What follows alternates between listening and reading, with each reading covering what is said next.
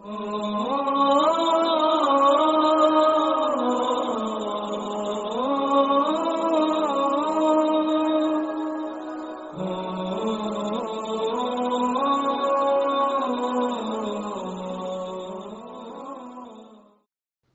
13: A moralidade no Islã. Assalamu alaikum, pessoal. Nesse áudio eu vou falar um pouquinho sobre a moralidade, o que, que nós devemos fazer de bom e de ruim e alguns conselhos no final. Veja só, a moralidade ela trata das relações entre o ser humano, né, o homem e Deus, entre o homem e seus semelhantes e entre o homem e outros elementos e criaturas. Então, assim, o muçulmano ele deve vigiar o seu comportamento exterior, as palavras, os pensamentos, as intenções. É, o papel do ser humano é defender o bem e também combater o mal, procurar aquilo que é verdadeiro e abandonar o que é falso, amar o que é belo e evitar a indecência, a promiscuidade e o haram, o proibido. O objetivo nosso deve ser a virtude agir de uma maneira humilde, simples. Não podemos ter arrogância, vaidade, porque isso são coisas que desagradam a Deus, não são bem vistas aos olhos de Deus e assim nós devemos evitar. A relação do homem com Deus é uma relação de amor e também de obediência. Devemos fazer aquilo que Deus permitiu que nós fizéssemos e orientar os demais a seguir o que Deus mandou. Nós somos pecadores, isso é fato. Porém, devemos deixar os nossos desejos de lado e procurar agradar a Deus. E para isso, a gente obedece às ordens de Deus, aquilo que Ele mandou nós fazermos e considerou como sendo algo correto. Na relação entre o homem e os seus semelhantes, nós devemos agir com bondade para com a família, os parentes, ter respeito aos idosos, compaixão com os jovens, cuidado com aqueles doentes e também o apoio aos necessitados, aquelas pessoas que estão passando por dificuldade. Devemos pensar mais no próximo, facilitando a vida dele e se dedicar a ajudar no que for possível. A compaixão para com o próximo faz parte da nossa religião. E veja, pessoal, como que muitas vezes isso é pouco visto, porque nós estamos praticando pouco isso. O muçulmano, pessoal, deve dar, é, se, se esforçar em dar bons exemplos, ser honesto, ser sincero nos seus atos, cumprir os seus compromissos, procurar também o conhecimento e a virtude por todos os meios possíveis, corrigir os seus erros e pedir perdão pelos seus pecados. E aí eu separei aqui alguns, é, algumas partes que constam no Alcorão referente a algumas pessoas, tá? Por exemplo, com relação aos pais. Deus, ele manda que não adore senão a ele. E que a gente seja bom para os vossos pais. Se um deles ou os dois eh, chegarem numa idade mais avançada, nós não podemos dizer palavras de desprezo, maltrato, nem rejeitar, mas devemos tratá-lo com respeito e com ternura, assim como eles também nos trataram quando nós éramos pequenos. Veja que essa vida aqui, ela é um, o início e o fim.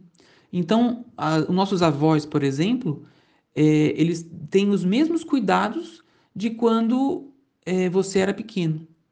Né? Então, o, a, a, pessoa idosa ela vai precisar dos mesmos cuidados de quando a, tem um bebezinho, por exemplo. Então, a nossa vida ela é como se fosse uma subida e depois uma descida também. Ou seja, a gente tem que tratar bem hoje para que também lá na frente alguém nos trate bem, porque nós vamos precisar também de outras pessoas. Sobre os parentes, pessoal, é, Deus fala o seguinte: ó, e dai aos parentes o que lhes é devido, assim como aos necessitados e viajantes. Então é nossa obrigação facilitar a vida também dos nossos parentes e também daquelas pessoas que estão passando dificuldade financeira, fome, doença e por aí vai. Os viajantes também devemos ajudá-los, devemos facilitar a vida deles. Sobre os filhos é interessante. Consta o seguinte, ó: Não matei os vossos filhos com medo da pobreza. Nós lhe daremos o sustento, assim como damos a vós. Matá-los é, na verdade, um grande pecado. Então veja só, pessoal. Deus é quem nos sustenta. E ele diz que vai sustentar também os nossos filhos. Então é grande pecado, é um grande pecado a pessoa matar o filho por medo de não ter como sustentar. Porque na verdade quem é o sustentador é Deus. É ele que enriquece e é ele que empobrece. É ele que, que dá a cura e ele que dá a doença, ele que facilita e ele que coloca a diversidade. Então, tudo está na mão dele. Se a gente botar nossa confiança em Deus, ele vai nos facilitar. É, outro item que eu coloquei aqui também, pessoal, é com relação ao adultério. E Deus fala o seguinte: Não pratique o adultério, porque é uma ação vergonhosa e um mal que abre caminho a outros males. Seria aquela relação em que a pessoa ela está, por exemplo, está casada, né? E aí o marido ou a esposa está insatisfeito e acaba tendo uma, um outro relacionamento é, fora do casamento. Né? Isso aí é uma coisa feia, uma coisa que nós não podemos fazer. Da mesma maneira, é aquela pessoa que é solteira e acaba tendo relação é, íntima, né, com outra pessoa por aí, né? Então, assim, não é o correto. Qual é o correto? É a pessoa se casar e aí dentro do casamento ela satisfazer os desejos. Essa sim que é a forma correta que a nossa religião nos ensina, que a gente busque a satisfação dos nossos desejos, das nossas vontades, dentro daquilo que é halal, que é lícito. E no caso aqui é o casamento. É, sobre matar o próximo, Deus ele proíbe também, porque ele fez a vida sagrada. É permitido matar uma outra pessoa se for em caso de guerra, por exemplo. Né? Porém, é, de livre e espontânea vontade, assim, não deve, tá? Nós não podemos praticar atos é, errados. E no capítulo 5, versículo 32 do Corão, é, Deus fala que aquela pessoa que mata uma pessoa inocente é como se tivesse matado toda a humanidade. Então, é, devemos preservar a vida. Esse é o correto. Sobre o órfão, pessoal, é, Deus fala para a gente não tocar na propriedade do órfão, ou seja, nos bens. Né? O, os pais morreram, ficou órfão e você ficou responsável por essa pessoa. Então você tem que administrar os bens dele da melhor maneira, até ele chegar à, à idade adulta. Lembre-se, você tem que fazer pelo próximo aquilo que você gostaria que fizesse por você. Então, o correto é você investir esse dinheiro, que, que seja essa propriedade e tal, da melhor maneira possível, de uma maneira que seja realmente lucrativa, que seja boa, que seja sincera, tá? E aí, é, para terminar, pessoal, eu, eu peguei aqui sobre as bebidas e os jogos de azar, e nós sabemos que são obras de Satanás, são a abominação. E a gente vê que hoje em dia está uma coisa muito, muito comum, infelizmente. Né? Estamos vivendo os pequenos sinais do fim do mundo e é, Infelizmente, as bebidas elas já fazem parte da, da nossa sociedade aqui no Brasil, é algo comum, e se você fala que você não bebe, você é o estranho, você é o errado.